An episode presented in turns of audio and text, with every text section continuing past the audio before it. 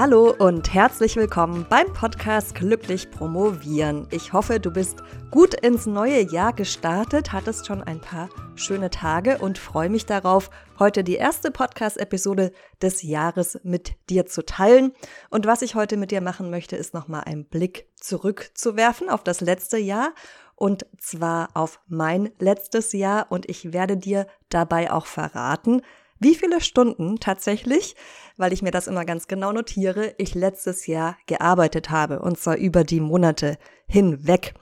Das habe ich bisher noch nie gemacht und hatte vor ein paar Tagen, als ich den Newsletter für diese Woche geschrieben habe, die Idee, das mit dem Jahresrückblick zu verknüpfen und dachte mir, warum teile ich es nicht auch im Podcast? Wenn du noch nicht zu meinem Newsletter angemeldet sein solltest, aber denkst, oh, das klingt spannend, dann melde dich sehr, sehr gerne an. Und zwar machst du das am einfachsten auf www.promotionsheldin.de. Bevor ich dir jetzt verrate, was letztes Jahr bei mir so los war und wie viele Stunden ich in welchem Monat gearbeitet habe, ist aber eine Sache für mich nochmal ganz wichtig zu erwähnen. Und zwar zu der Stundenzahl an sich. Ich beziehe mich dabei immer auf die Nettoarbeitszeit. Also das ist so, dass wenn ich mir notiere, wie viel ich pro Aufgabe an Zeit aufwende, dann notiere ich mir wirklich immer nur die Zeit, die ich aktiv an der Aufgabe sitze. Das heißt, wenn ich mal kurz aufstehe und mir einen Tee kochen gehe oder auf die Toilette, dann zähle ich diese Zeit nicht dazu. Deshalb nenne ich das Nettoarbeitszeit. Was mir auch noch wichtig ist zu erwähnen, ist, dass der Großteil meiner Arbeitszeit wirklich Fokusarbeit ist. Also das ist Arbeit, bei der ich mich sehr konzentrieren muss. Und als ich noch an der Uni gearbeitet habe zum Beispiel, da gab es auch, ich möchte jetzt nicht sagen relativ viel, aber deutlich mehr als heute, so eine Art Standby-Arbeitszeit. Ja? Also, dass man beispielsweise in einem Meeting sitzt und dann hört man so über Teile vielleicht eher im Standby-Modus zu, weil auch nicht alles gleich relevant ist für einen. Und das habe ich heute nicht mehr, sondern wenn ich wirklich am Computer sitze, normalerweise sitze ich am Computer, wenn ich arbeite, dann muss ich voll geistig anwesend sein. Und ja, das war mir einfach nochmal wichtig zu erwähnen. Wenn du meinen Podcast schon länger kennst oder zumindest schon viele Episoden gehört hast, dann weißt du wahrscheinlich auch, dass ich sowieso kein großer Fan der 40 Stunden Arbeitswochen bin. Das waren die paar Dinge, die ich so vorausschicken wollte, bevor ich dann auch wirklich die Stundenzahl verrate. Eine zweite Sache gibt es vielleicht noch, die ich noch kurz erwähnen möchte, bevor es dann mit dem Inhalt der Episode losgeht. Und zwar biete ich aktuell ein Jahrescoaching an. Wir befinden uns ja im Moment Anfang des Jahres 2023. Diese Episode wird am 4. Januar 2023 ausgestrahlt. Und das ist der perfekte Zeitpunkt für ein Jahrescoaching. Das kann man natürlich theoretisch immer anfangen, aber so zum Beginn des Jahres ist ja doch nochmal oft eine andere Aufbruchstimmung da. Vielleicht hast du auch dieses Jahr ein großes Projekt, das ansteht, beispielsweise, dass du deine Doktorarbeit einreichen möchtest bis zum Jahresende. Und wenn du denkst, dass ich da eine gute Frau an deiner Seite sein könnte, um dich innerhalb eines Coachings zu unterstützen, dann schreib mir am besten einfach kurz eine Mail an malis.promotionsheldin.de und schreib in den Betreff Jahrescoaching und dass du dich dafür interessierst und dann schicke ich dir alle weiteren Infos dazu zu. Da es nur eine sehr begrenzte Anzahl von Plätzen gibt, findest du das Angebot nicht auf meiner Webseite, sondern wenn du dich dafür interessierst, dann musst du wirklich den Umweg gehen, mir kurz zu schreiben und Bescheid zu geben und dann melde ich mich bei dir. Und das ist natürlich unverbindlich, also du verpflichtest dich da noch zu nichts. Und überhaupt werde ich sowieso mit jedem oder jeder, die sich für ein Jahrescoaching mit mir interessiert, erstmal noch ein Gespräch führen, damit wir sehen, ob auch die Chemie zwischen uns passt und ob dein Ziel zu der Art der Unterstützung passt, die ich bieten kann. So, jetzt kommen wir zum Jahresrückblick und ich beginne, du vermutest es schon, mit dem Januar 2022. Ich erinnere mich noch gut, es war der 1. Januar 2022. Ich wache auf und hab Covid. War nicht so ein schöner Jahresstart, wie ich mir den gewünscht hätte, aber zum Glück war es ein recht leichter Krankheitsverlauf. Es war nur ein bisschen ärgerlich, weil in der ersten Januarwoche hätte ich eigentlich Urlaub gehabt und ja, wenn man dann doch irgendwie mehr oder weniger krank im Bett liegt, dann ist natürlich der Erholungseffekt nicht ganz so gegeben. Aber nun ja, es hätte schlimmer kommen können. Ansonsten lag im Januar mein Fokus auf Coachings und zwar sowohl auf Coachings, die ich selbst gegeben habe, aber auch auf einem eigenen Coaching, denn im Januar hatte ich eine halbjährige Zusammenarbeit mit einer ganz tollen Mentorin gestartet. Ich habe im Januar auch eine dreimonatige Mastermind gestartet mit einer kleinen Gruppe von Doktoranden, die ich angeleitet habe. Und im Januar kam ich auf eine Arbeitszeit von 93 Stunden. Im Februar habe ich dann mir die erste Woche freigenommen, um die erste Januarwoche, die ich da krank im Bett lag, statt Urlaub zu machen, auszugleichen. Und am Monatsende hatte ich auch noch mal ein paar Tage frei. Da war ich ein langes Wochenende auf Forteventura zum Campen, was sehr schön war. Ansonsten stand der Februar ganz im Zeichen des Podcasts. Den habe ich dann nämlich wieder aufgenommen und habe dann zum Start oder zum Wiederstart drei Episoden in drei Tagen veröffentlicht und das hat natürlich auch einiges an Zeit gekostet, mir erstmal zu überlegen, worüber ich sprechen möchte, die dann aufzunehmen, zu schneiden und auszustrahlen. Im Februar kam ich auf eine Arbeitszeit von 79 Stunden. Im März habe ich dann ein neues Coaching-Format gestartet, was ich bis dahin noch nicht so angeboten hatte. Das ist eine dreimonatige Intensivbegleitung, die man immer noch buchen kann. Und das wusste ich natürlich in dem Moment noch nicht, habe es aber ja vermutet. Das hat zu wirklich sehr vielen schönen Coaching-Erlebnissen dann im Laufe des weiteren Jahres geführt. Ich habe im März außerdem den Fokus darauf gehabt, die neue Edition des Live-Kurses von Promotion mit Plan vorzubereiten und bin auf eine Arbeitszeit von 138 Stunden gekommen.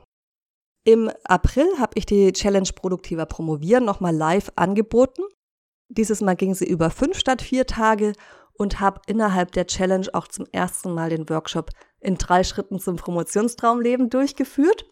Und ich habe außerdem jede Menge Workshops im April gegeben für Universitäten, unter anderem für ein Online-Promotionsretreat der Berlin University Alliance. Mein Fokus lag im April auf dem Start des Kurses Promotion mit Plan, den ich ja im März schon ausgiebig vorbereitet hatte. Und ab dann habe ich mich neun Wochen lang jede Woche mit den Teilnehmerinnen des Kurses getroffen. Im April habe ich insgesamt 122 Stunden gearbeitet.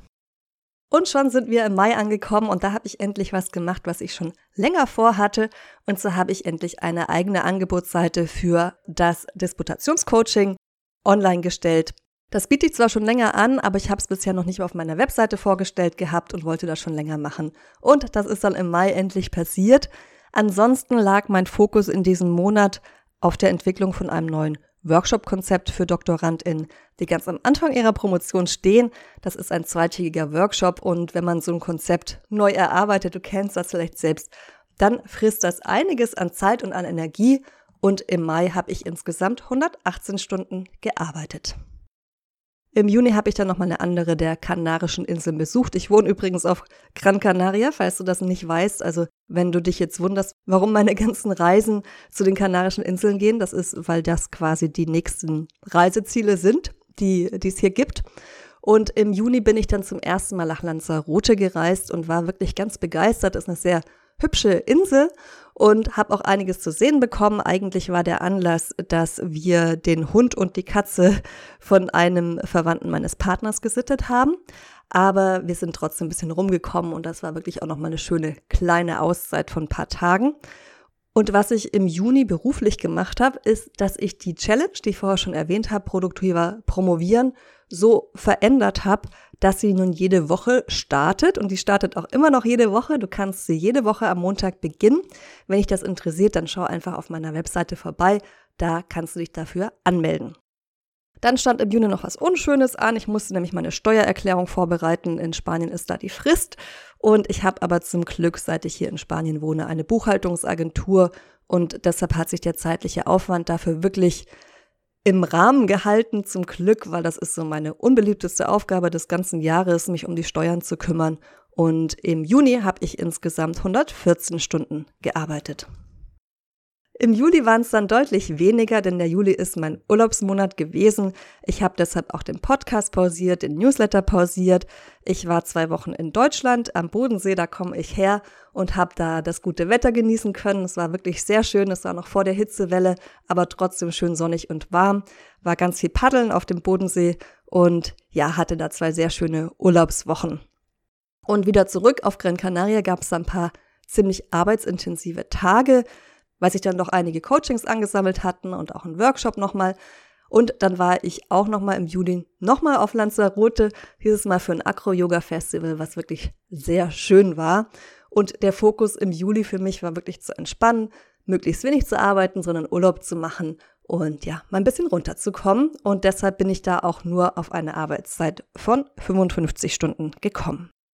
So, wir sind schon in der zweiten Jahreshälfte angekommen und jetzt im August. Im August ist es so gewesen, wie eigentlich fast jedes Jahr, dass die meisten meiner Coaches noch im Urlaub sind, zumindest so bis Monatsmitte, Monatsende und auch oft keine Workshops stattfinden für Universitäten und ich deshalb relativ ja, terminfrei vor mich hinarbeiten kann. Und ich bin im August dann ein Projekt angegangen, was ich auch schon länger vorgehabt hatte. Und zwar die verschiedenen Varianten des Kurses von Promotion mit Plan, die es inzwischen gegeben hat, in einer zusammenzuführen. Dafür und für die Termine, die ich sonst noch so hatte, auch wenn es nicht viele waren, aber so gegen Monatsende haben die dann doch wieder angefangen, habe ich insgesamt 126 Stunden aufgewendet. Im September hat ein Zyklonausläufer die Kanaren erreicht. Der hat dann zum Glück nicht so viel Sturm gebracht wie befürchtet, aber jede Menge Regen. Und leider haben wir keine besonders äh, regenfeste Wohnung und es hat reingeregnet. Und zwar ordentlich. Und das restliche Jahr waren wir dann damit beschäftigt, mit unserem Vermieter zu kommunizieren und haben uns mit Bauarbeiten rumgeschlagen. Aber zumindest hat das dazu geführt, dass wir jetzt ein dichtes Dach haben inzwischen. Im September habe ich dann nochmal den Workshop in drei Schritten zum Promotionstraumleben angeboten um nämlich dann den Start der interaktiven Version vom Kurs, vom Zeitmanagement-Kurs Promotion mit Plan zu feiern. Und den kann man ab diesem Zeitpunkt jederzeit buchen und zwar nicht mehr als reine Selbstlernversion, sondern es gibt für alle, die den buchen, die Möglichkeit, mir Rückfragen zu stellen, jederzeit. Und im September habe ich 131 Stunden gearbeitet.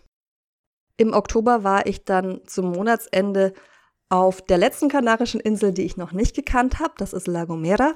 Und ich habe die Reise zwar leider mit einer Erkältung gestartet, was nicht ganz so schön war, aber ich fand die Insel trotzdem wunder, wunderschön. Sie ist eine sehr grüne Insel und ich habe mich da super wohl gefühlt und zum Glück gab es dann auch noch ein paar Tage, wo die Erkältung vorbei war und wir Ausflüge machen konnten. Ansonsten habe ich im Oktober sehr, sehr viele Coaching-Termine gehabt und das war auch der Posten, der zeitlich, also in Bezug auf meine Arbeitszeit, den größten Umfang eingenommen hat. Ich bin im Oktober insgesamt auf 94 Arbeitsstunden gekommen. So, und dann kommen die letzten beiden Monate, November und Dezember.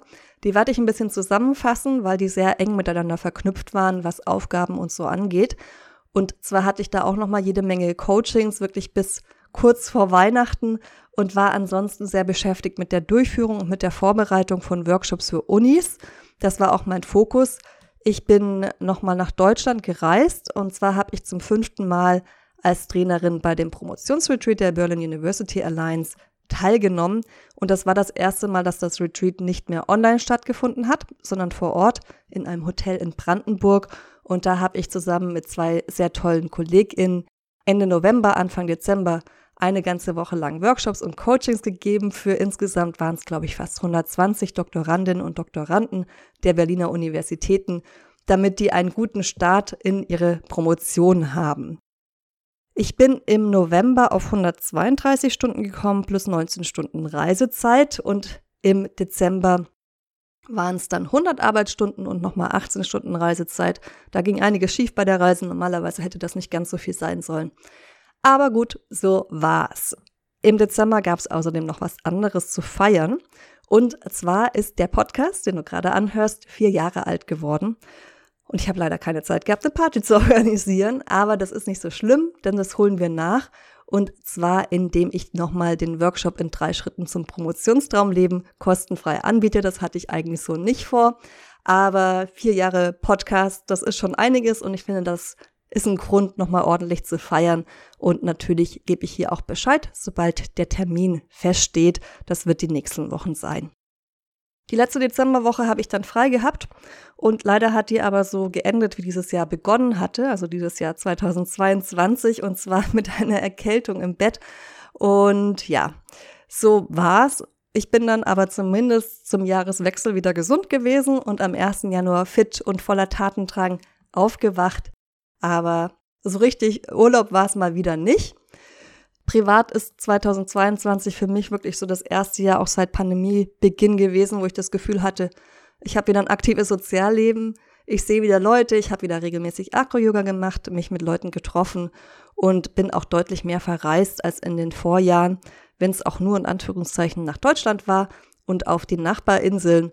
Und ich freue mich auf das neue Jahr. Ich freue mich auf 2023 und habe mir jetzt die nächsten Wochen auch ein bisschen Zeit freigehalten, um nochmal Pläne zu schmieden, habe Ideen für neue Projekte. Ich hoffe, dir geht es da genauso. Ich wünsche dir ein ganz fantastisches Promotionsjahr 2023. Wenn du es, wie gesagt, gerne mit Unterstützung von mir angehen möchtest in Form von einem Coaching, dann melde dich einfach bei mir. Und ansonsten wünsche ich dir einen wunderschönen Tag und freudiges Promovieren. Deine Malis.